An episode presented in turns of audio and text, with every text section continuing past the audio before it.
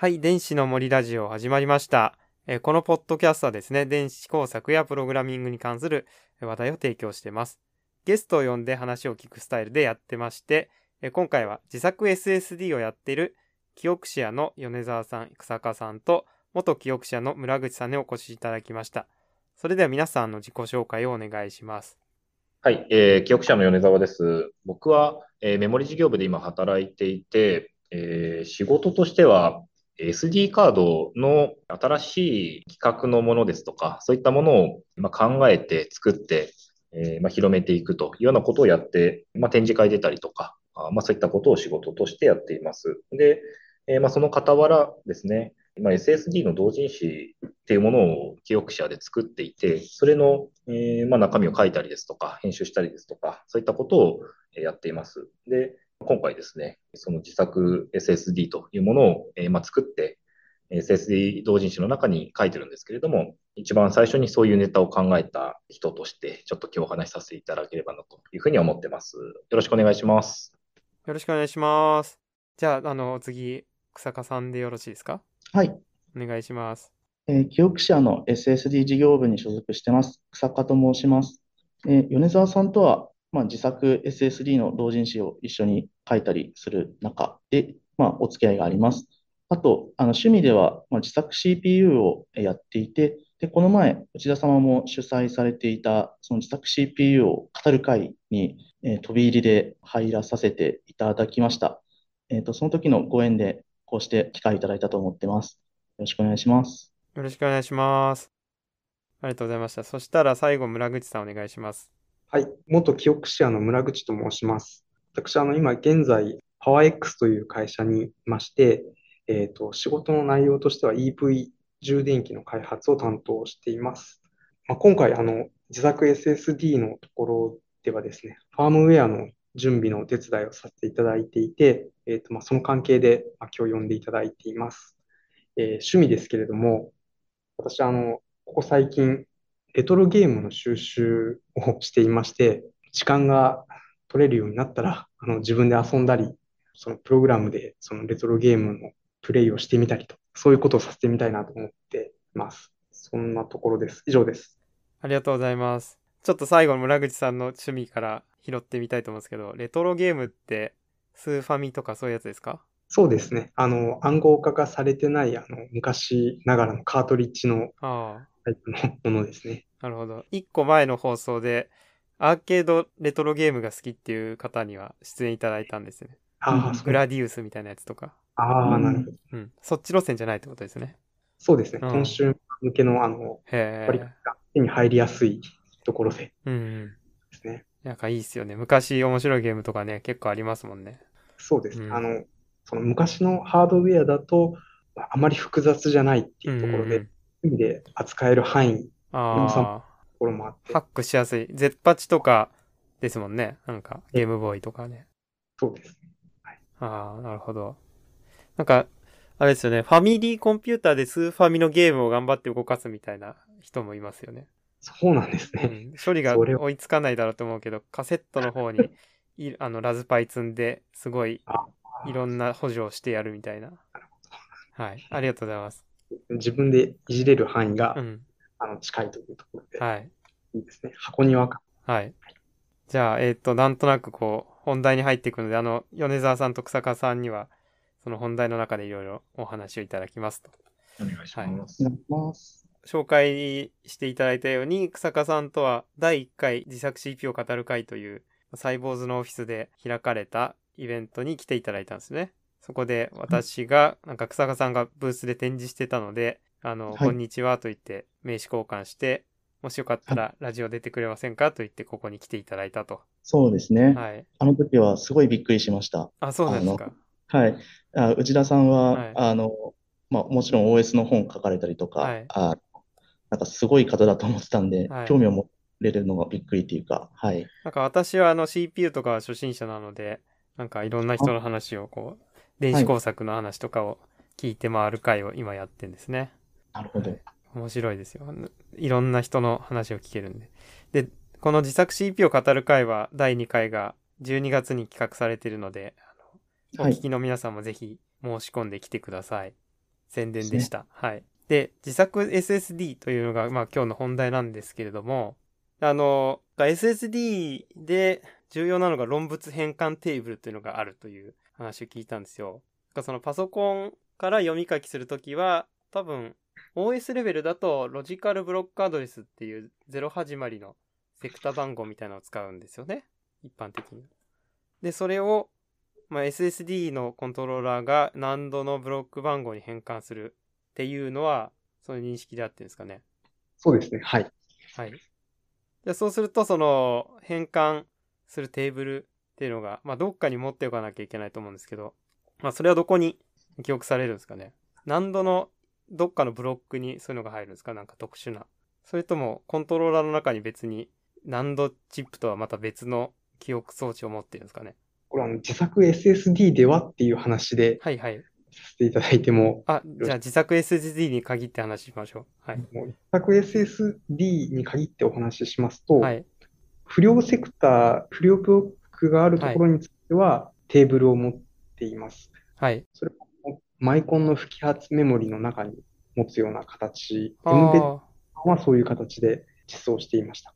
不良ブロックの情報は、えっと、マイコンの EPROM 的なとこに入れて、そうです。パソコンとかから指定される論理アドレスを何度のブロック番号に変換するっていう処理は、じゃはい。あの、計算、その関数を書いて、うんで、その先が不良ブロックになっていると、ころだとうん、変換テーブルを使って、うん。え新しいところから、違うところから持ってくると。ああ。じゃあ、そのウェアレベリング的な、どんどん変わっていくって感じじゃなくて、固定の変換関数があって、ええ、基本的にはじゃあ、それでマッピングされていると。そうですね。M ベッド版については、そのような実装うんうんにしている。で、そこを頑張ると、いろいろ頑張れるってことですね。そうですね。うん。あの、置く場所も、あの、この変換テーブルを置く場所も、もっと、あの、高速なアクセスができるところに置いたり、うんうん。とか、そうか、変換テーブルのアクセスが遅いと、自作 SSD 読み書き遅いなみたいなことになっちゃうわけですね。そうですね。うん。まあそうですよね。確かに。まあ、あの、パッと聞くと、その、論物変換テーブルっていうのは、雲の上の存在みたいな、どこにあるんだろうみたいなことを思いますけど、まあ実はいろんなとこにあると。じゃあ次の話題に行くと、この自作 CPU っていう回だったわけですよね、知り合ったのが。はいでそ。こに自作 SSD の人が来たわけなんですけど、はい。まあでも、草加さん自体は CPU を作るっていうのがメインで、あれですかね。ね。SSD を作ろうって思ったのはよ米沢さんが、まず発起人で、そうですね。はいはい。で、その SSD を自作しようと思ったわけをね、えっ、と、簡単に聞かせてもらいたいなと思うんですよね。そうですね。まあ、もともと、はい。まあ、キオクシアの、えーなんかフラッシュメモリのチップのデータシートって、キオクシアのホームページで公開されているっていうのがまずありまして、はいで、まあ、当時、とある商社から数百円で何度のフラッシュメモリのチップ変えたっていうのが、まあ、まずあるんですね。はい。あと、なんだろうな、キオクシアに勤めていて、うん。まあ、何度のチップ、自分たちで触って動かしたことがある人ってほとんどいないんじゃないかなと思っていて、うん。えーそういうのをやって、うん。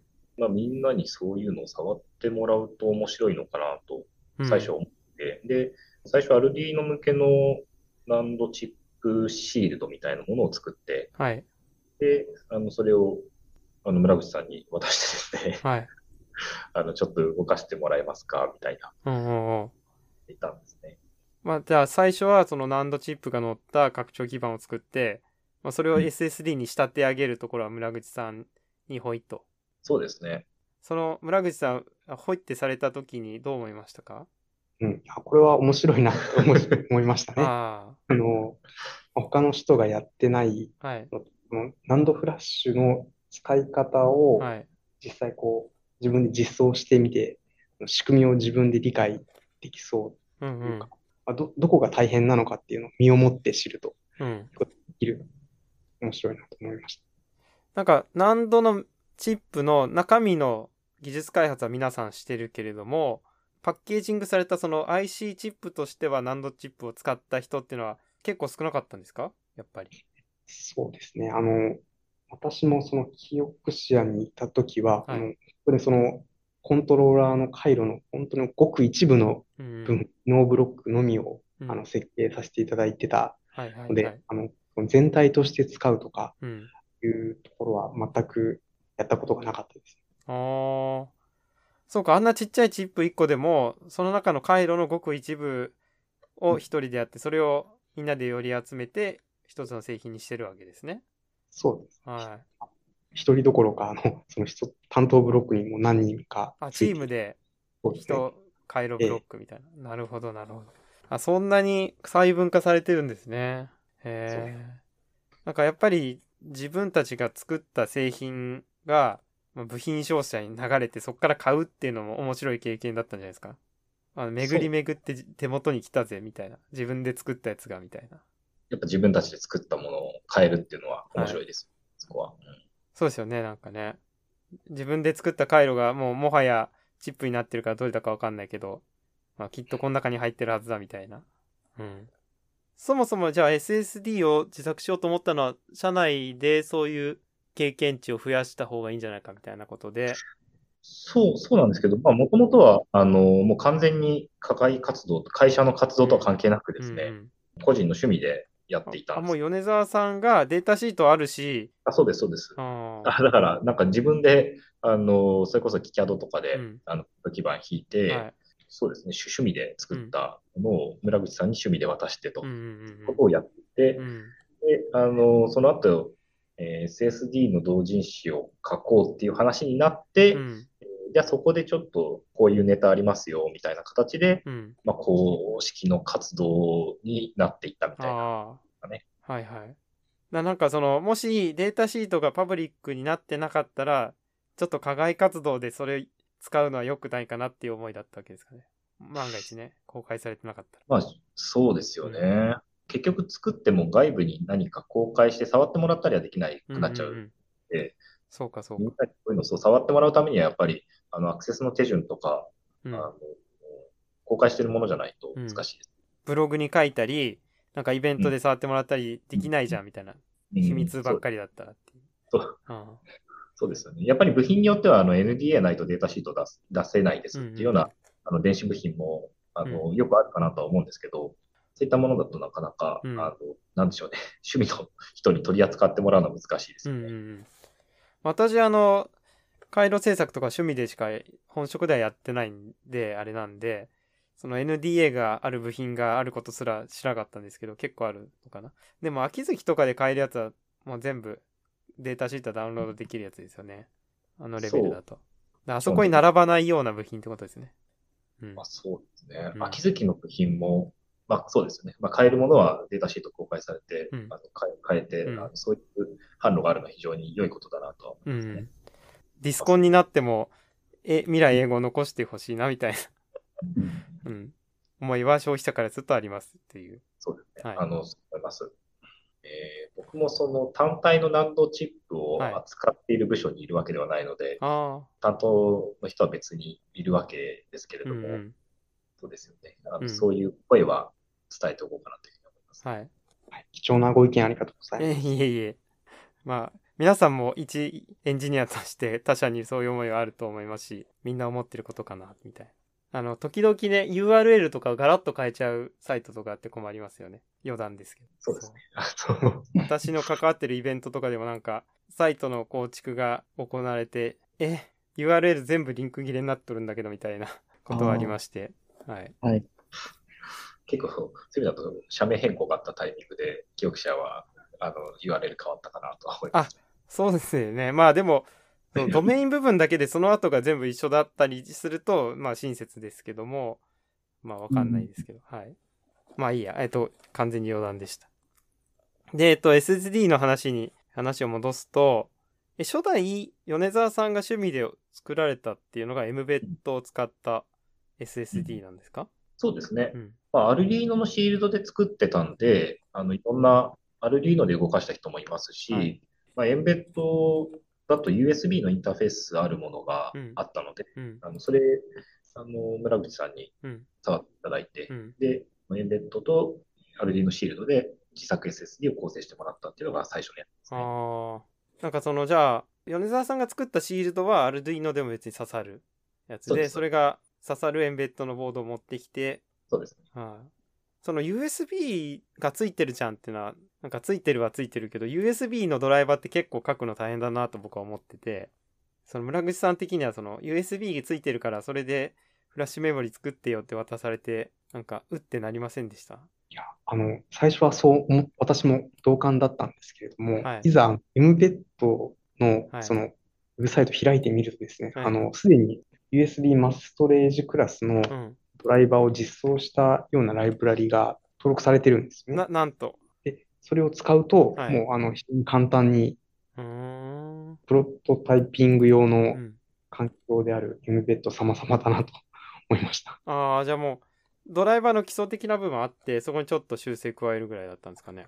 本当にそうですね。うーん。なんかあの、自作 OS を作ってて、こうだからホスト側のドライバーを書こうと思って仕様調査したら、え、スカジーあるのか、スカジープロトコル実装するの嫌だな、みたいな思ってました。じゃあそこはすでにあったっていうことなんですね。そうですね。うん。非常に簡単なインターフェースのところを実装するだけでああ、素晴らし実い。エンベッド、そんなところまで手がちゃんと回ってるんだね。すごいですね。じゃあそれで、まあ、なんかサクッとエンベッドを使った自作 SSD ができて、あれ？その USB のフラッシュメモリーっていうのも SSD と呼んでいいんですかね？これは微妙なところ ですよね。ちょっと言葉のあやみたいなところはあると思います。はい。えっと、なんか SSD の定義が先ほどちらっと聞いた気がするんですけど、まあ、使ってる難度は、まあ、難度チップで、そこにどんなインターフェースをかぶせるかでいろいろ呼ばれるという話だったんですけど、ねだから、技術的には別に SD カードも USB メモリも M2 接続の SSD も全部、まあ一緒っちゃ一緒なんですかね。そうですね。うん。中で誤り訂正をやったり、うん。まあ、その指定された、えー LBA のデータを返したりとうんやってることは同じかなと思いまうす。ん。なるほど。じゃあまあ全部 SSD と呼びましょうか。はい。わかりました。はい。ちょっとあのフラッシュ、USB フラッシュメモリーはい。作するより、やっぱり自作 SSD の方が引きがあるかなっていうところはちょっとあったかなとは思ってますね。まあ確かにね、呼び方として 自作、自作 USB フメモリーとかだと、なんかむしろ USB メモリーの側を作るみたいな感じがしちゃいますもんね。なんとなく。パッケージを可愛くして、うんそのパソコンに挿した時に見栄えがするような側を作るみたいなね。なんか、なんとなくそういうイメージですよね。はい。そうか。じゃあ、実は SSD を作ったと言いながらも USB メモリを初代は作って、初代初代に限らず3世代あるうちの全部、まあ基本的にはそういうことですよね。はい。はい。その実際にパソコンに組み込めるような SSD を作ろうと思ったら結構難しいんですかね。PCIe のインターフェースしないといけない？基本的にはそうですね。ただ、最初の方の企画案として、はい。ええ M.2 のコネクタって実は USB の端子も入っていて、えー？だからパソコンの中にはい M.2 で組み込めるけど、はい付属は USB だよみたいな、うん。あのなんでしょうね。なんちゃって M.2、なんちゃってじゃないんですけど、うん。M.2 だけど USB っていうネタは面白いよねっていう話はあったんですけど、うん。ちょっとそれ取り扱い難しいというかめんどくさいというかですね、USB でサクッとある方がいいよねという話もあったんで、うん。今のところ USB は USB でやっているっていう感じですかね。M.2 の複数の信号線の中に USB の信号も出てるんですか？それ初耳でした。へえ。えーインターネットで調べてもらうと、はいえー M.2 を USB のタイプ A に変換するようなうん。変換基盤とかもありますのであ、ーそれこそ USB メモリとか、あの、挿すとかっていうことも、あの、可能だったりはします。あ、なるほど、なるほど。まあでもそんなめんどくさいことしなくても USB の端子にした方が楽だよねっていう ことですよね見。た目があの、それっぽいねっていうぐらいの話で、確かに M2 に挿したのに PCI で繋がんなかったらなんじゃねんってなりますよね。これだったら普通に外で、ね外付けの USB で挿さ挿さしてくれよみたいな。で そうなんです。うん。なるほどね。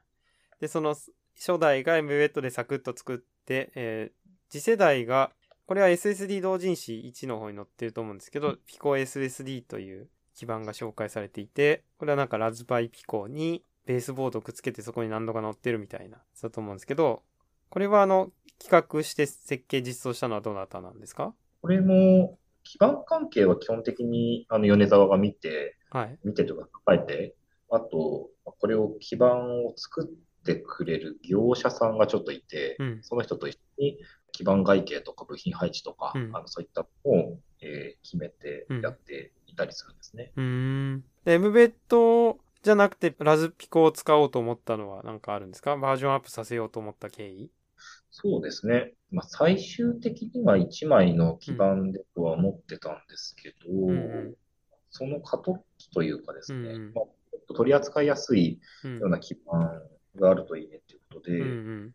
まあ、一番最初の、えっと、アルジーノシールドはもう僕が個人で作ったものだったんで、はい。えー SD 同人誌を作るときに、はいえーちょっと、えーまあ、基盤1枚起こして、はい。で、まあ、それを使って記事書こうという話になったので、うんうんえーっとまあ、記憶シェアの活動として基盤を起こしたのは、この PicoSSD が最初のものですね。。で、最初はエンベッドを使って、こう、ユニバーサル基盤かなんかで低ハンダで作ったんですかね。そうですそれだと何段か重なってる図を、まあ、見せてもらいましたけど、それだとちょっとでかいし、なんか 新しい同人誌にするのにもうちょっとかっこいい基盤作ろうかなみたいな、そんな感じなんですかね。うん。そうです。で、あの、実は PicoSSD も、はい。アルビーノシールドになるようにも作っていあ、て、そうなんですね。あ、こ確かに。そうなんですよ。ラズベリーパイピコと、うん。まあ、アルビーノないし、エンベッドと、えーまあ、いろんなものにつながるようう。なん基盤があれば、まあ、な人に触ってもらいやすいようね、というのん。が、えー、PicoSSD。なるほど。エンベッドでもできるし、まあ、ラズピコを挿してもいいし、アルドゥイノでもいいよと。お手持ちのマイコンで実験できますよ、みたいな。ああで、その時ラズピコがまあ流行ってて、安いし、まあ、それにも対応しとこうみたいな。そういう感じです。ああ、なるほど。なんか、確かにアルドゥイノの拡張端子ってなんか、ピンピッチとか気持ち悪いけど、流行ってますもんね。うん。なんか2.54ミリピッチじゃないんですよね、これね。なんだろうな。アイスクエア C とかがあるはい。USB 端子寄りのはいピンソケットっていうんですかね、がちょっとずれてるんですよね。そまあ、あれは、えっと、シールド逆差し防止のためにちょっとずれてるというふうに思ってはいるんですけど、う。ああ、そっかそっか。ちょっとずれてるとさせないから、確かに自己防止になりそう。ああ。そっか、そこまで考えられていたのか。ただまあ、まあそうですね。うん。まあ、使いやすいかと言われるとそこは、あの、いろいろあるとは思いますけど、まあでもシールドはあの基盤を起こしちゃえば、うんうん。あの逆差し防止にもなるし、差しやすいし、はいはいあの考えられてるなとは思いますね。うん。なるほどね。で、それが、まあ、2世代目で、実はこう、SSD 同人誌2には3世代目の、今度はラズピコじゃなくて、もうその中のマイコンチップが直接載ってるような、RP2040 が載ってる、プラス難度チップの基盤が紹介されてて、まあ、さらに M2 基盤っぽくなって、そうですね。はい。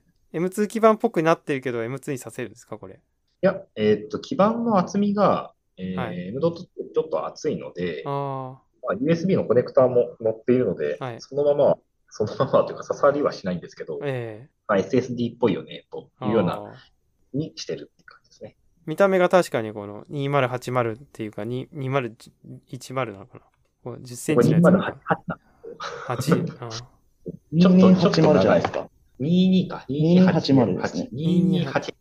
あ88。ああ、ちょっと長いですよ。ちょっと長いんだ。でも、まあ、あの、大きさ的にはかなり近しい。そうですね。はい。はい。え、基板の厚みって M2 は結構薄い基板使うんですか？そうか。そうですねコネクタにさせるためには、分厚い基板だとダメなのか。確か1ミリじゃなかったかな。ああ、そうですか。へえ。一般的にはね、1.6で作りますもんね。そうですね。はい。うんあのー、うん、M.2 はそんなにあの分厚くないうんうんうんですね。うん。ただ、あの、まあ、自作 SSD の基板で1ミリにしちゃうと、ちょっと強度的にも心配かなというところもあったので、うん。まあ、変に刺さっちゃうのもあれですし、とうんいうところで、外形だけはあの似せてますけど、はい。えーまあ、厚みはちょっと分厚いと。はい。なるほど。で、なんかこのメーカーの皆さん的には SSD と言ったらこの形みたいなのあるんですか？この M2 はちょっと SSD っぽくないなみたいな思いとか。やっぱこれが SSD だぜっていうのはあるんですか？こそうですね。あの、うちの会社からは SATA、SAS、う。はい。まあ、M.2 とか E1.S とかはい E1.L、E3.S とか U.2、うんいろんなフォームファクター出してます。はい。なので、どれも平等に SSD だと思ってますね。あ SSD 事業部の私としては。あ。あ、はいそうですか。えまあ、等しい。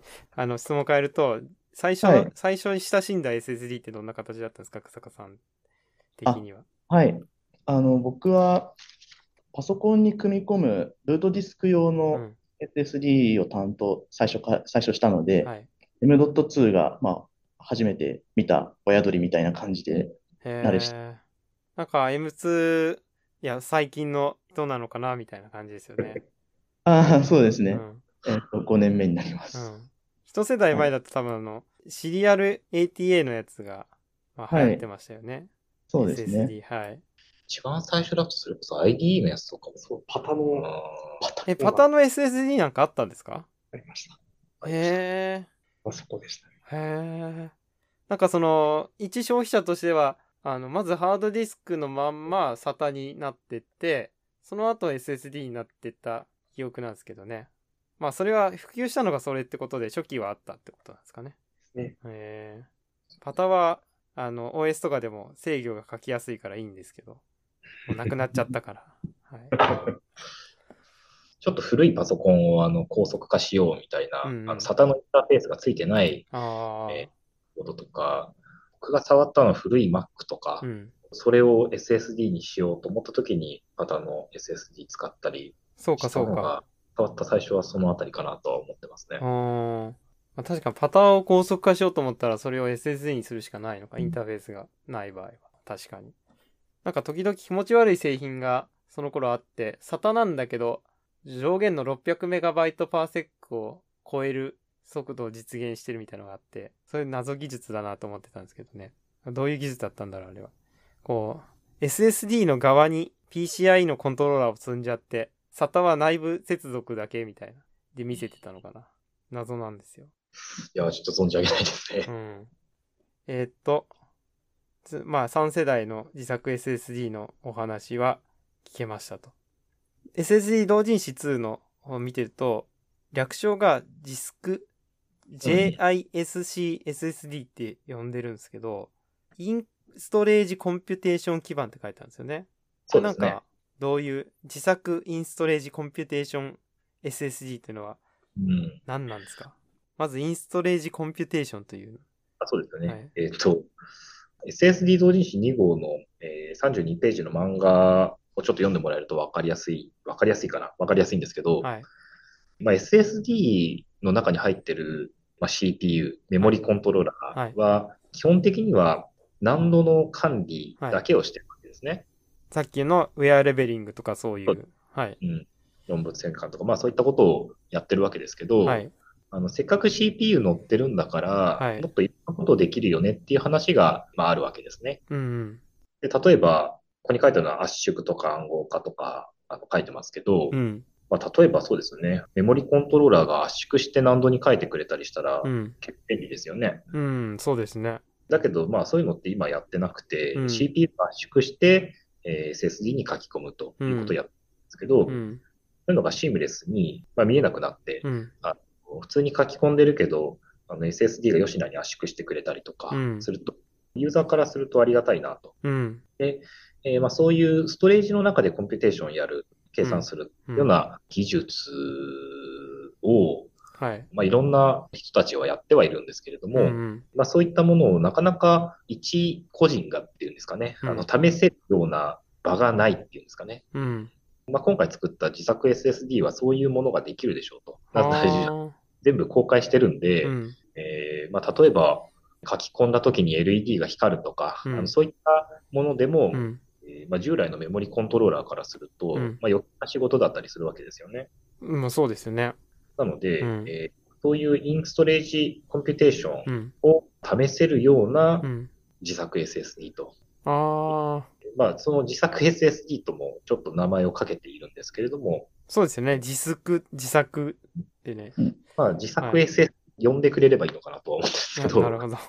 うん。あの、まあ、そんなわけで、はい。え自作 SSD 基板の、えーまあ、左右にですね、はいあのちょっと長端子が出ていて、えーまあ、それを使ってなんか、あの、ちょっと面白いことやってくれないかなっていうのは期待しているっていうような、なるほど。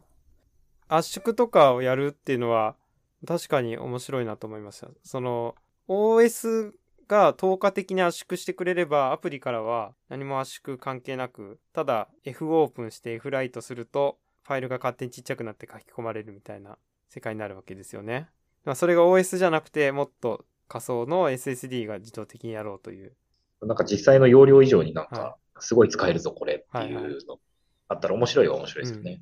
でもなんかその OS への見せ方とか難しそうですよね。の残り何バイトってあった時に、あれ何バイト書いたはずなのに全然容量減ってないぞみたいな。ふわっとした感じになりますふわっとした感じだぞ。必ずその書き込みが終わった後の空き容量を取得しないとわからんみたいな。これぐらいかな、みたいな。うん。まあそうですね。書き込み終われば見れますけど、でもそれもうん、あれですよね。また書き込んだら、正確にその容量じゃないし、そうそうそう。また圧縮して書けるから、本当はどんぐらい書けるんやっていう感じです。うん。うん、JPEG とかだとほとんど圧縮されないな、みたいな。テキストだとめっちゃ圧縮されるやん、みたいな。まあそんな感じになるのかな。えーでも、こう、楽しいですよね。ここに、例えば FPGA を余計に積んでみて、なんかそこ、動的に処理を変えたりとか、そういうのも多分最先端のとこだとやってるんですよね。いろんなアプローチがあるかなと思ってるんですけど、うんうん全く SSD 基盤ではちょっと、なんでしょうね。そういうガチの研究ネタみたいなところっていうよりは、面白い使い方みたいなのを、うんあの見つけてもらえればいいなっていうふうには、ねうん音楽ファイルを書いたら勝手に再生されるとかね。そうですよね。うんうんまさに、草加さんが去年の Maker Faire で、あの、そのようなデモをやって、あ、そうなんですか？ちょっと草加さん、お願いしていいですか？はい。そうですね。まあ、自作 SSD というのを作ったよと、まあ、米沢さんに見せてもらって、じゃあこれを使ってうんどんな面白いことができるだろうって考えたんですけど、うん。まあ、SSD からまあ光るとかうん音が鳴るとか、うん。いろいろネタが出た中でうん。音を鳴らそうと。で、SSD なんだけど MIDI 端子が入ってるみたいなものを作ります。で、まあ、MIDI キーボードとつながって、うん。まあ、録音が、あの、普通録音って、まあ、パソコンで何かシーケンサーソフト開かないとできないと思うんですけど、はい。まあ、それを SSD1 個つなげるだけで、はいまあ、録音ができちゃうと。意味がわかんないですよね。意味わかんない SSD をつなぐと録音できますっていう。はい。はい。いや、そう、MIDI キーボードは普通のキーボードで、別にパソコンとかじゃないんですけど、録うん音ができると。で、再生ボタンを押すと、なんか音が鳴るよみたいな。そうですね。それは YMF825 だったかな。あの、有名なうん音源チップを使ってうん。うん。実現できましたね。その、パソコンから見ると勝手にファイルが増えるって感じなんですか？あ、そうですね。そこが結構難しくて、はい。あの、FAT32 みたいなフォーマットでファイルを作ったり消したりってやってもよかったんですけど、はい。まあ、ちょっと一人でやるのは大変だったんで、はい。決め打ちのファイルを作っておいて、うんうん。空っぽの。うん。それを、あの、録音するために書き換えるっていうことをやってました。ああ。じゃあまあ、はい。ファットのもうエントリーにはなっていて、そうです。そこをただちょっと書き換えてやるだけと。上書き。はい。もうこのい位置のこのセクターにうんうん。MIDI ファイルがあるから、うん。あの、その録音データを、まあ、オンタイムで MIDI フォーマットに変換して、上書きああ。しました。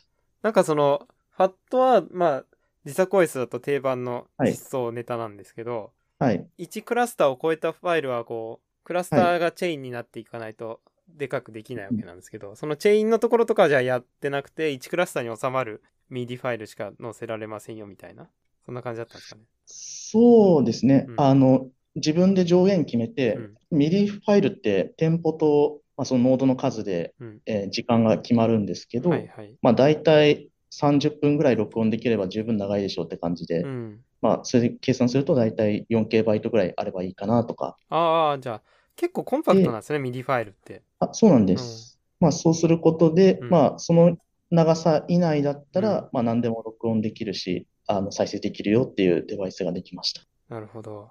あの、自動的にファイルが増えるっても多分、ファットをちょうどっと書けばできるんですけど、それパソコンから見たときに、はい。いい、いいのかみたいな。どう、どうなっち誤動作しないのかなみたいな若干気になったんですけど。確かに、そうですね。僕が作ったものはファイルを増やしたり減らしたりしないから、うん。まあ、開くたびに中身が変わる謎のうん。SSD になっちゃってますけど、うんうん。そうですね、勝手に増やしたり減らしたりする SSD ももちろん作れると思いますし、うん。そうするとパソコンは何もしてないはずなのに、そう。何をするんだみたいな状態になりますね。あの、アンマウントして取り外した後にまた接続されてファイル容量が変わってるならわかるんだけど、はいなんか。差しっぱなしなのにファイルが増えたり減ったりファイル容量が変わると、なんかその、はい。パソコン上のキャッシュと起きるはずもないことが起きて不整合になるのかなみたいな、そういうのも実験できますよね、自作 SSD 基盤が。そうですね。うん。はい。そうなるとうん、もう OS とどれだけ仲良くなれるかっていう世界に入っていくと思っていてう、ん。なので、なんか必然的にうん。SSD を触ってるだけでも OS のことも勉強になりそううんですね。うん はい。確率的にファイルが読めない SSD とか。はい。いろいろネタは出てきますね。できますね。うん。なるほどね。ちょっとあの、多分、方向性は違うけれども似たようなもので、フラッシュエアとかがあったんですかね。記録したファイルが、まあ、ファイ Wi-Fi で飛んできますよみたいな。あれは、インストレージコンピューテーションの一種なのだろうかみたいな。まあ、そうですね。確かにかなり近しいところはあるかなと思いますね。フラッシュアも中にあのスクリプト言語を入れておけばうん動かせて、えー SD カードの中でいろいろできるということはあったので、うん。そうですね。フラッシュエアに近いものを今作ってるような気持ちもありますね。うん。なんか、惜しいものが廃盤になってしまいましたよね。楽しい デバイスだったのに。はい。あの、SSD 同人誌作る前は、はいあの、フラッシュエアの同人誌作っていたあうんのチームがそのまま、あの、今 SSD 同人誌作ってるんで、はい。あの割と、なんでしょうね、あの、似たようなものを作ってうん。いるのかなっていうふうには思ってますね。うん。確かに。その頃、思い出して、あの頃は、こう、電波が乗ってたな、みたいな。まあ、今は電波乗ってないけど、みたいな。そのぐらいの違いですもんね。そうですね。あのー そうですね、SSD 同人誌の漫画にも書きましたけど、はい。インストレージコンピューテーションうで、ん Lua スクリプトとか無線 LAN とかつければ、うんあのまさにフラッシュエアは作れるかなというふうには思ってますね。なるほど。うん。この子はじゃあ、 FlashAir を頭に描いていたのか、フラッシュエアを知らずに、この神発言を言ったのかわかりませんが。はい。なるほどね。ありがとうございます。えーっと、自作 SSD の、まあ、使い方を聞こうかなと思ってたんですけど、今までの話の中で結構分かったことが、なんかまあ自作 SSD と言いつつ USB メモリーのインターフェースになっていて、マスストレージデバイスでちゃんと読めますよと。で、まあ、読み書きのコマンドとかプロトコルは多分 USB の上にスカジが載っているという話ですよね。で、それでまあパソコンとは通信できると思うんですけど、難度を、まあ、マイコンの外部メモリーとして使おうかなと思った時に、なんか例えば、それこそラズピコにカメラをつないで、そのカメラから撮影した JPEG をしまっておくみたいな、いうような時に、マイコンで何度フラッシュを直接制御する方がいいのか、いやいや、その SSD コントローラーみたいな、もう一個マイコンをつけて、その層を一個挟んだ方が便利だよみたいな話があると思うんですけど、なんかおすすめとか、なんか技術的課題とかありますか？については、メンバー、今この3人でちょっと話はしたんですけど、はい。えーまあ、そもそもマイコンで何度フラッシュメモリーをそのままあの使うことはお勧めしないよっていう話あ、にそうななんですね。はい。やっぱり何度って、えー取り扱うのが難しいねっていうところで、うん。まあ、それを取り扱うためのあの自作 SSD は教材としては面白いんですけど、うん。えーまあ、何かその目的があるようなうん。工作ネタっていうんですかね、うん。たもので使うんだったら、まあ、僕は個人的にはやっぱりマイクロ SD とかの方がいいかなとは思いますね。うん。がまあ、組み込み用の SPI とかの、うんえーインターフェースを持ったメモリーを使うのがいいかなと思います。はいはいはい。あの、ラズピコとかによく使う QSPI フラッシュとかですかね。はい。あれは中に、なんかコントローラーがあって、その奥に難度がついてるようなイメージなんですかね。あ、それともノア型のメモリなのかな？ああいうのは。そうですね。あの、SPI を喋るためのコントローラーを備えたナンドフラッシュメモリというのが、あの、発売してますね。ああ、なのでそうですか。はい。前者だと思ってます。はいはいはい。まあやっぱり、そこはプロが作ったコントローラーをちゃんと使いましょうということですね。そうですね。それがおすすめです。はいはい。キオクシアさんのその SSD 事業部とかに入りたいなと思う人はこれで勉強しましょうみたいなことなんですかね。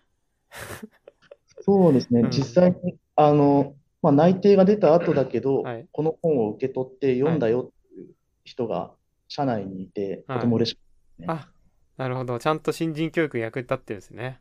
なってます。ああ、素晴らしい。でもこう、聞いたときに僕はかなり、難度チップをそのまま使うその大変さみたいなところが逆に、あの、メーカーとしては楽しいんじゃないか。メーカーっていうのは個人のねうん、自作屋としては。だから、そういう難しいところが好きな人が自作 OS とかやると思うんですけど、なんうん難しいからこそ楽しそうだなってのは思いました。確かうんに、そうですね。まあ、やることはいっぱいあるんですよね。ウェアレベリングしなきゃいけないとか、不良ブロックを見つけなきゃいけないとか。まあ、確かに 数百円でマイクロ SD を買った方がいいっちゃいいんですけど。うん。はい。じゃあ、素直にあの目的がある工作物の時には SSD を買って使います。で、こう SSD 同人誌っていうのが今までこう話に何回も登場してて、これはあの、記憶者さんのサイトからダウンロードできる、ボリューム2まであるんですか？今。そう1、はい2と。で、そのなんか見どころ的なの紹介とかってここでいただけたりするんでしょうか？そうですね。まだ見てない人もいっぱいいると思うんですよね、この視聴者の中には。はいはいはいはい。まあ、自作 SSD の話もあの書いてはいるんですけど、はいあのそれがあの全部ではなくて、はい。えーまあ、この SSD 同人誌って、えー B2B 向けの SSD について紹介してるんですね。はい。いわゆる記憶者の SSD って言って、あの皆さん想像されるのって B2C 向けの、まあ、量販店なんかで売られてる SSD 想像するかなと思うんですけど、うん B2B 向けですと、まあ、エンタープライズ SSD とか、クライアント SSD とか、あうんのそういったものがあるんですけど、まあ、皆さんあんまりこう、見たことないようなフォームファクターの製品があるっていうのが、えーまず面白いところかなと思っていて、うん。例えば SSD 同人誌の2号に、えー最初の漫画のところに書いてあるんですけど、えー長さ30センチの SSD がうんあるっていうのですね。長さ30センチのがある。えーどのページだろう ?EDSFF みたいなやつですかね。そうですね。えーっと、漫画の10ページのところですね。えー 318.75mm の SSD。あ、本当だ。あ、なんか定規みたいなの持ってる女の子が。まあ、そういうのって、そういう SSD があるということ自体、はい。知らない人の方が多いんじゃないかなと思っていて、そうですね。多いと思います。こういうのも、はい。まあ、どっかで展示できるといいなとは思うんですけど、え実物見ても SSD だって思わなかったりするのかなというところ、うんあの、そういうのを布教させるというところが、あの、一つ見どころかなと思ってますね。ー、ああ、なるほどね。この実際 318.75mm の SSD っていうのは、ラックサーバーかなんかにいっぱい挿すタイプそうのやつか？ですね。何個も挿していくようなものだと思ってます。うーん。なんか放熱板もちゃんとしててみたいそうですね。うんあの、それも企画である程度決まっていて、な。うん。まあ放熱板ついてるものもあるっていう感じでうす。ん。あこんな長い装置を見たら確かに SSD って思わないですよね。なんかあの機械部品かなみたいな。ただの放熱品かなみたいな。あまあでもそれもちょっと面白いかもしれないですよね。うんこれは、これはな何でしょうって言そう。クイズ。うん。これはただのアルミですみたいな。うんはい こっちは SSD ですみたいな。確かに。それはちょっと面白いかもしれないですね。実物触ったことあるんですけど、はい。さっきの M.2 を嫌だと思った話から続くと、はい。なんだこれはってなっちゃって、うん。けど、よくよく足の方を見ると、うん。あの、PCI に刺さりそうなうん。端子があるぞみたいな。あ、じゃあはいその、コネクタの部分は PCIe 何何連かわかんないけど、そんな形なんですかね。まあ似た形で、はい。えーなるほどね。じゃあ、でかい分、すごい容量もでかいってことですか？あ、その通りですう。ん。あの、その長い筐体の中にフラッシュメモリがたくさん詰まっていてう、ん。えー大容量を実現していると。うん。うん。具体的に何テラバイトとかはちょっと思い出せないんですけど、まあ、製品によっても世代によっても違うと思うんですけど、この漫画には 4TB の、はい。えーっと、EDSFF SSD を32個入れたサーバーがあると。はいでも1個あたりの容量としては、まあ、この当時だからかもしれないですけど、そんなに大きくないなって印象ですよね。4TB は今考そえればうですね。はい。もっとでかいのがありそうですね。そうですね。30テラとか見たことありますね。うんあの、これかはちょっと定かじゃないんですけど、うんはい。いや、じゃあそういう B2B の一般消費者が知らないようなやつをもうちょっと知ってもらって、親しみを持ってもらうみたいなところが、この同人誌の大きな目的だったんですかね。そうですね。うんはい。どうですか？その、成功してるっていうんですか？そうですね。この同人誌を作って、はいえー秋葉原のつくもさんですとか、はいあと家電のけんちゃんさんとか、はいあのそういったところにこの本を置かせてもらって、はい。結構お客さんからも良い反応をもらったという声を、はあ。素晴らしい。ちゃんと読まれている。そうですね、ちゃんとええもらって読んでくれてるのかなとうん思いますね。うん。この同人誌2の14ページなんかにもちゃんとした図が載ってますよね。いろんな。あ、そうですね。めちゃくちゃ放熱板がでかいのとかありますね。そうですね。はいめちゃくちゃ鉄板でかいのありますね。こんな熱出るんですかね？みたいな。まあ、で、出ますか？うん。そうですね。SSD も温度センサーを積んで、はい。まあ、サーマルプロットリングとかはい。やってはいるんですけれど、機械的に熱を逃がすのもやっぱり大事で、まあ、速度が落ちてほしくないですもんね。スロットにはいかかってほしくない用途ありますもんね。はい。うん。そうですね。このヒートシンクでかくねってな言ってるのは多分データセンター向けのパフォーマンスが求められるタイプですね。うんうんうん。なんかヒートシンクつけるのってパソコン自作してると大体はい。CPU が一番主な部品じゃないですか。うんはい。SSD につけるのはすごい推強な人だけみたいなとこありますよね。最近はやっぱり転送速度上がってるんで、はい。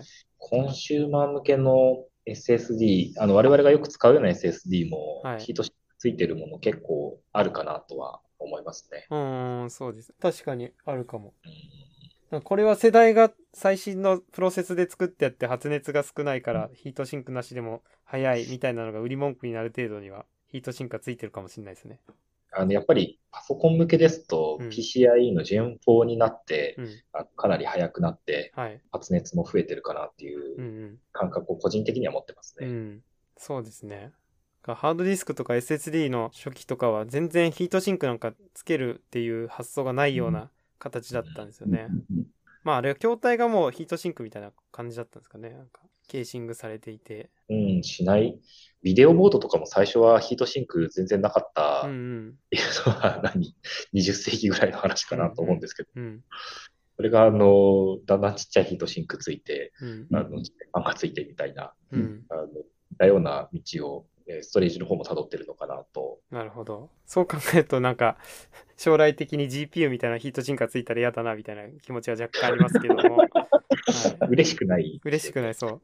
嬉しくない。GPU 取り付けるとこれパソコンのマザボが割れるんじゃないかみたいなね、大きさですからね、はい最近の GPU。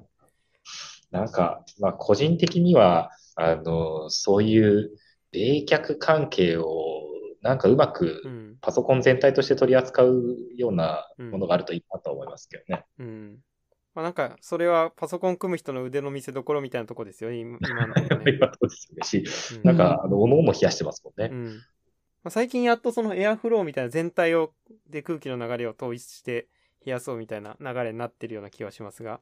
うん。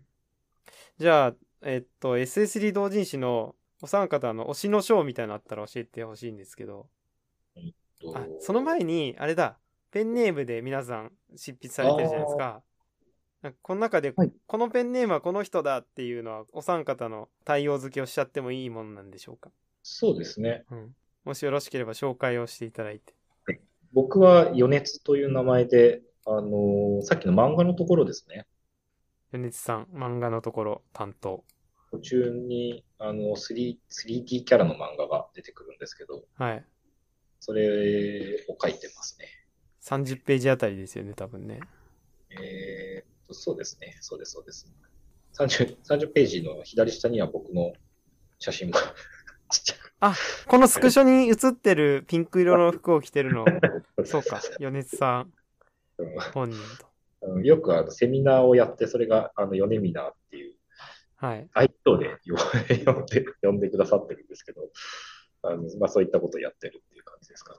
じゃあ、米津の米も、じゃあ、米沢さんの米なんですね。あそうなんですよ。あの、なんだろうな。高校の時に、はいあの、ヨネっていうあだ名だったんで、あ、そうなんです。そう今使ってるんですね。ありがとうございます。じゃあ、草加さんも、その、もしよければ、あの、あだ名がどれで推しの章がどれでっていうのを教えていただけると。はい。僕は、えー、日華っていう名前で、はい。この同人誌では活動してます。で、はいはい。そうですね。1号では自作 SSD で動かす自作 CPU っていううん。記事と、2号では音が鳴る SSD でコンピューティングをっていう記事を書きました。はい。はい。まあ、どっちもあの自作 SSD を作るというよりかは、それを使って何か面白いことをしてみようっていう感じで書いてみたので、ぜひ読んでみてください。ありがとうございます。はい順当にご自分の記事を推薦していただいて。はい。ああ、えっと、すみません。推しの記事あ、別にあるんで、推しの記事あ、別にありますか？はい。そうですね。2号の二号の44ページのはい。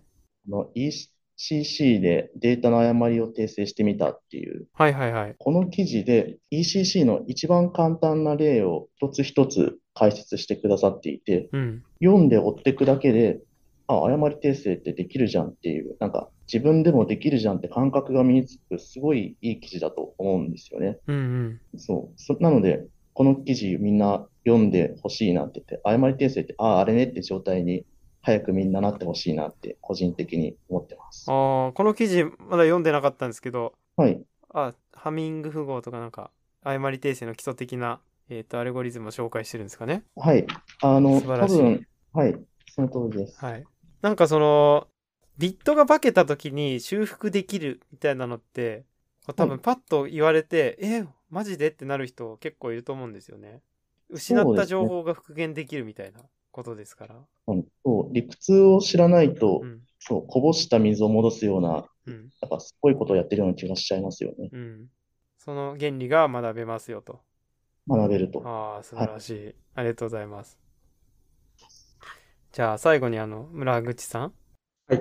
えっと、私は、はい SSD 同人誌の1号の、はい。えっと、村口っていう本名ではい。ニックネームを使わずに、あ、そうだったんですね。はい。私のおすすめの記事なんですけれども、はい。あの、オープンストリートマップの個人的にはおすすめです。まあなぜおすすめかというと、ん。はい。オープンストリートマップのデータっていうのは誰でもアクセスできて、うん。その個人で簡単に扱えるビッグデータみたいなうん。ものみたいになっていまして、うんで、地図のデータなので、地図好きの人とかも、あの、簡単にこう、簡単にっていうとちょっと語弊があるかもしれませんけども、自分でこうデータベースを作って、えーデータをインポートして検索したり、うん。自由にデータをいじったり、レンダリングできるとうん。いう面白いものなので、うんぜひあ皆さんこう、地図好きの方はこれで楽しんでもらいたいなというふうに思っています。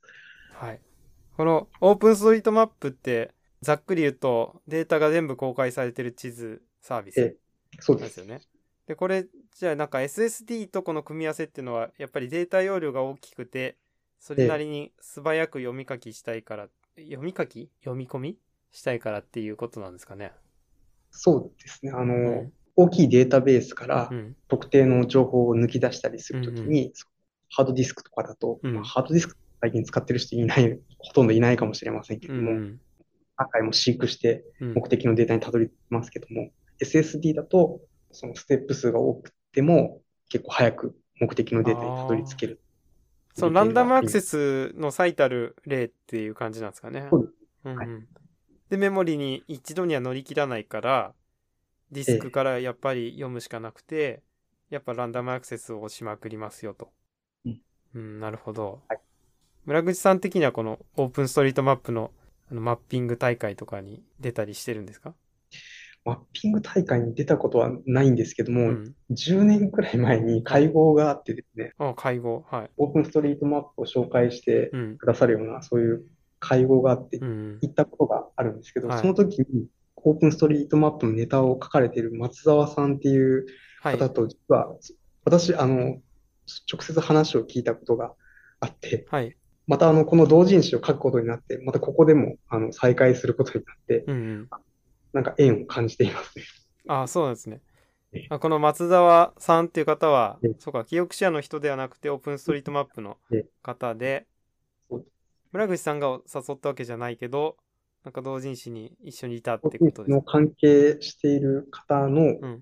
学生時代の知り合いの方だったっていうことで、えなぜかつながりがそっちからからもあって、ちょっと面白いな。面白い。うん。なるほどね。そうか、そうか。SSD の長所を活かしたデータっていうことなんですね、地図は。なるほど。うそうですね。ん。いや、面白いですね。なんでオープンストリートマップかなとは若干思ってたんですけどね。そういうことだったんですね。なんか、えっ、と、XML で 1.5TB ほどのデータになるらしいと。まあ確かにこれはメモリに載せられない。うん。えっ、と、じゃあ、星のショーも聞けたということで、次の、だんだんこう時間がいい感じになってきたので、最後の方の話題になっていくんですけども、この SSD を自作しようという試みで、仲間集めでなんか苦労したりはしたんですか？SSD の自作は確かに仲間集め、なかなか集まらないところ ありますね。ま村口さんはこうパッと釣れたわけですよね。あ、あ、いや、それもですね、はいあの、社内の、なんだあれは、社内の組合が出してる冊子ですかね。で、うん。え今年生まれた赤ちゃんの写真みたいのがうん、事業部内でっていうんですかね、はあ。配られてはい。いて、で、あの、そこに、あの、村口さんの娘さんの写真が載っていて、うん。で、あ、村口さんにこれ、子供おめでとうっていうついでに基盤を送ろうと思って、なるほど。そういう、あの、ちょっとこすいことをして、あおめでとうみたいな のがありましたね。あ。村口さんとはえ仕事上でも絡みはあったけどあ、もともと、はいあの、僕入社した時に、はいえ村口さんと同じ課にいて、はい。うん、で、僕の方はですね、いろいろ、いろいろあって、一旦別の社内カンパニーに移ったりとかしてですね、あ、そうなんですね。はい。で、また、その後フラッシュエアのチームに誘われて、はい。今のところにいたりするんですけど、はい。なので入社時点から、まあ、仲良くさせていただいて、はい。なというところで、うん。久しぶりに会話のつてがそういうところにあって、声かけさせていただいたっていうですね。うん。なんかその、お祝い事を皮切りにして誘うっていうのは僕もやりますよね。このラジオの出演とかも。お誕生日おめでとうございます。ちなみにみたいな。確かに。やったりはします。はい。あのそうですよね。あの、おお祝いすると、お願いしやすい空気が醸成される気がします。そうそうそう。そうなんですよ。まあ、ぶっきらぼうに本題に入るよりもいいかな、みたいな。なるほどね。じゃあ、それでまあ、村口さんに基板を渡して仲間が一人増えて、うんえー草加さんとかをなんかこう探し出したんですか？な仲間にしてたのはどういう感じなんですかね？さんも、えっと、フえーフラッシュエアの同人誌を配るときに、うんえー Maker Faire で説明員をしていただいた。っていう上がりがあって、うんで、これは確か、あれですよね、カードゲームを社内で作ったときに、う。ん。あ Maker Faire 出すときに、子供向けに、えー何かできるものはないかっていうので、うんあの社内、フラッシュメモリを題材にしたカードゲームを作ろうっていう話になって、へでただカードゲーム作ったことある人いないんでえ。、うん。面白いかどうかわかんないねと思って言っていて、で、じゃあ社内でちょっと声かけて、うん。大会じゃないけど、うんテストプレイをみんなでやろうということになった時に、えー草加さんが来てくださって、うん。で、で、そこからこのゲームは Maker Faire でやるんだっていう話になって、うんで、おじゃあちょっと参加しますみたいな。うーん。あそのじゃあ草加さんは一プレイヤーとして公募されてたから行ってみたってことですか、そうですねう。んそのテストプレイヤーを募ってて、うん。まあ、面白そうだし行ってみるかって言って、うん。まあ、都内の事業所でうん。やってう、んその時米沢さんと帰りに知り合って、うんそのつてで Maker Faire 手伝ったり、うん。そのつてで何か作ってみないって話になってみたいな、あ徐々に徐々にあの関わらせていただいた感じですね。あ、なるほどね。はい。はい。テストプレイヤーで行ってみたら、こう、はい。網にかかってしまったみたいな。そうですね。はい。で、今ではどっぷりと。どっぷりと。はい。SSD 同人誌のこの著者の一覧を見ると、すごい他にもいろいろな方がいらっしゃいますけど、その著者集めって結構苦労されたんじゃないですか？そうですね。こんなたくさんの人をね。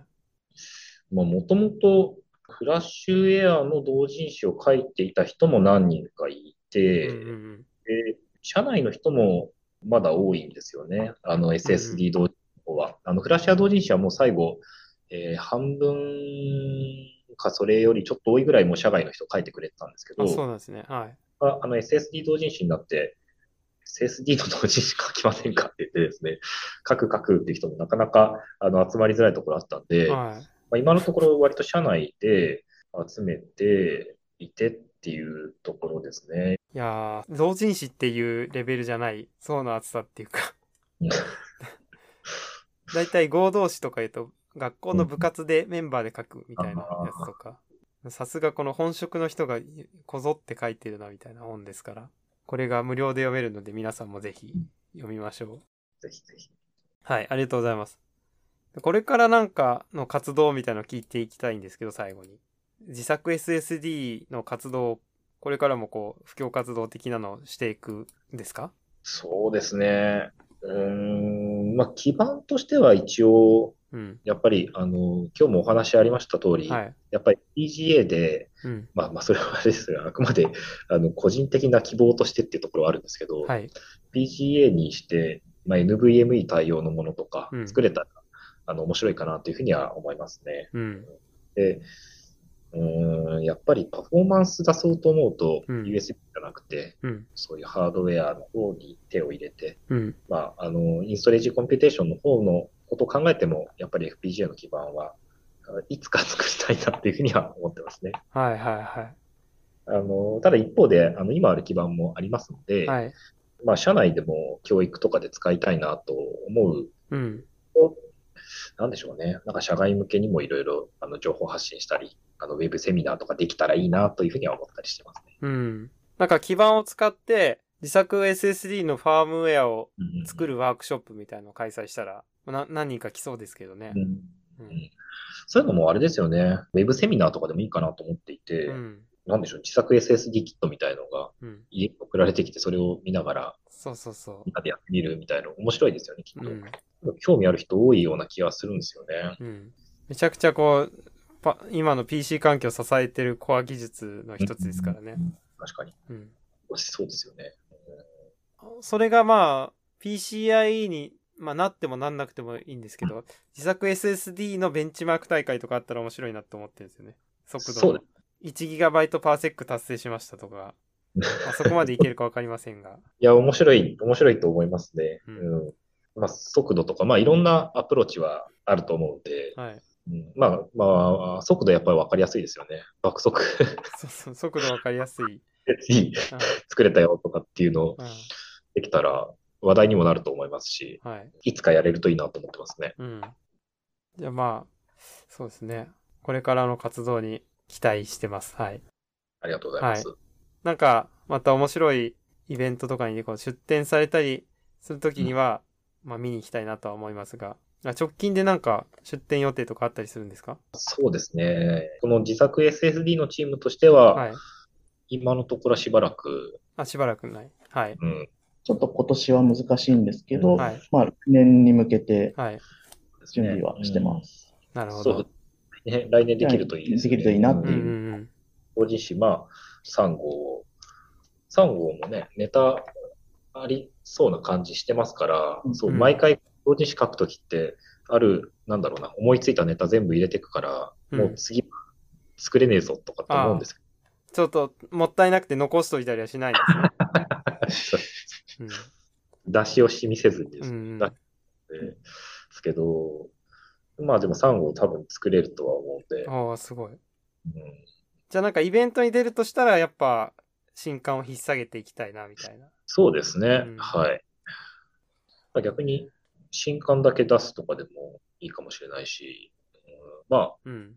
なんでしょうね。何がしか活動していきたいなと思います、はいそこはじゃあなんかこのラジオを聞いた人が皆さんに会いたいなと思うかもしれませんので、まあ来年もしかしたらっていう、どっかで会えるかもね、みたいな。わそうですね。はいはい。かりました。じゃあそれまでは皆さん、1号と2号を読んで、あの気持ちを高めておきましょう。はい。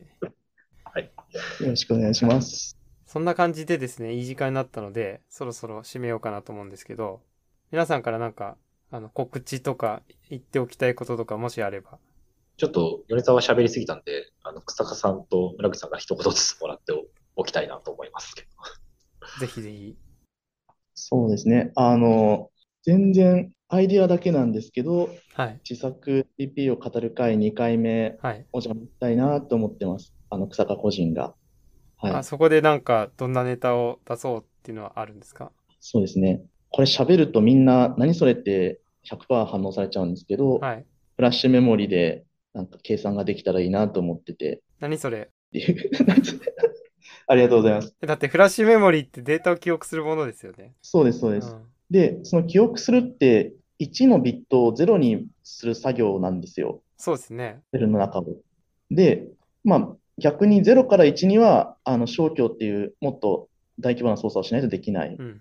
で、2回適当なデータを入力して、うんまあ、書いて、で、それを読むと、AND に近い操作になるんですよ。てか、AND が取れるんですよ。2回書いたデータの。はいはいはいはい。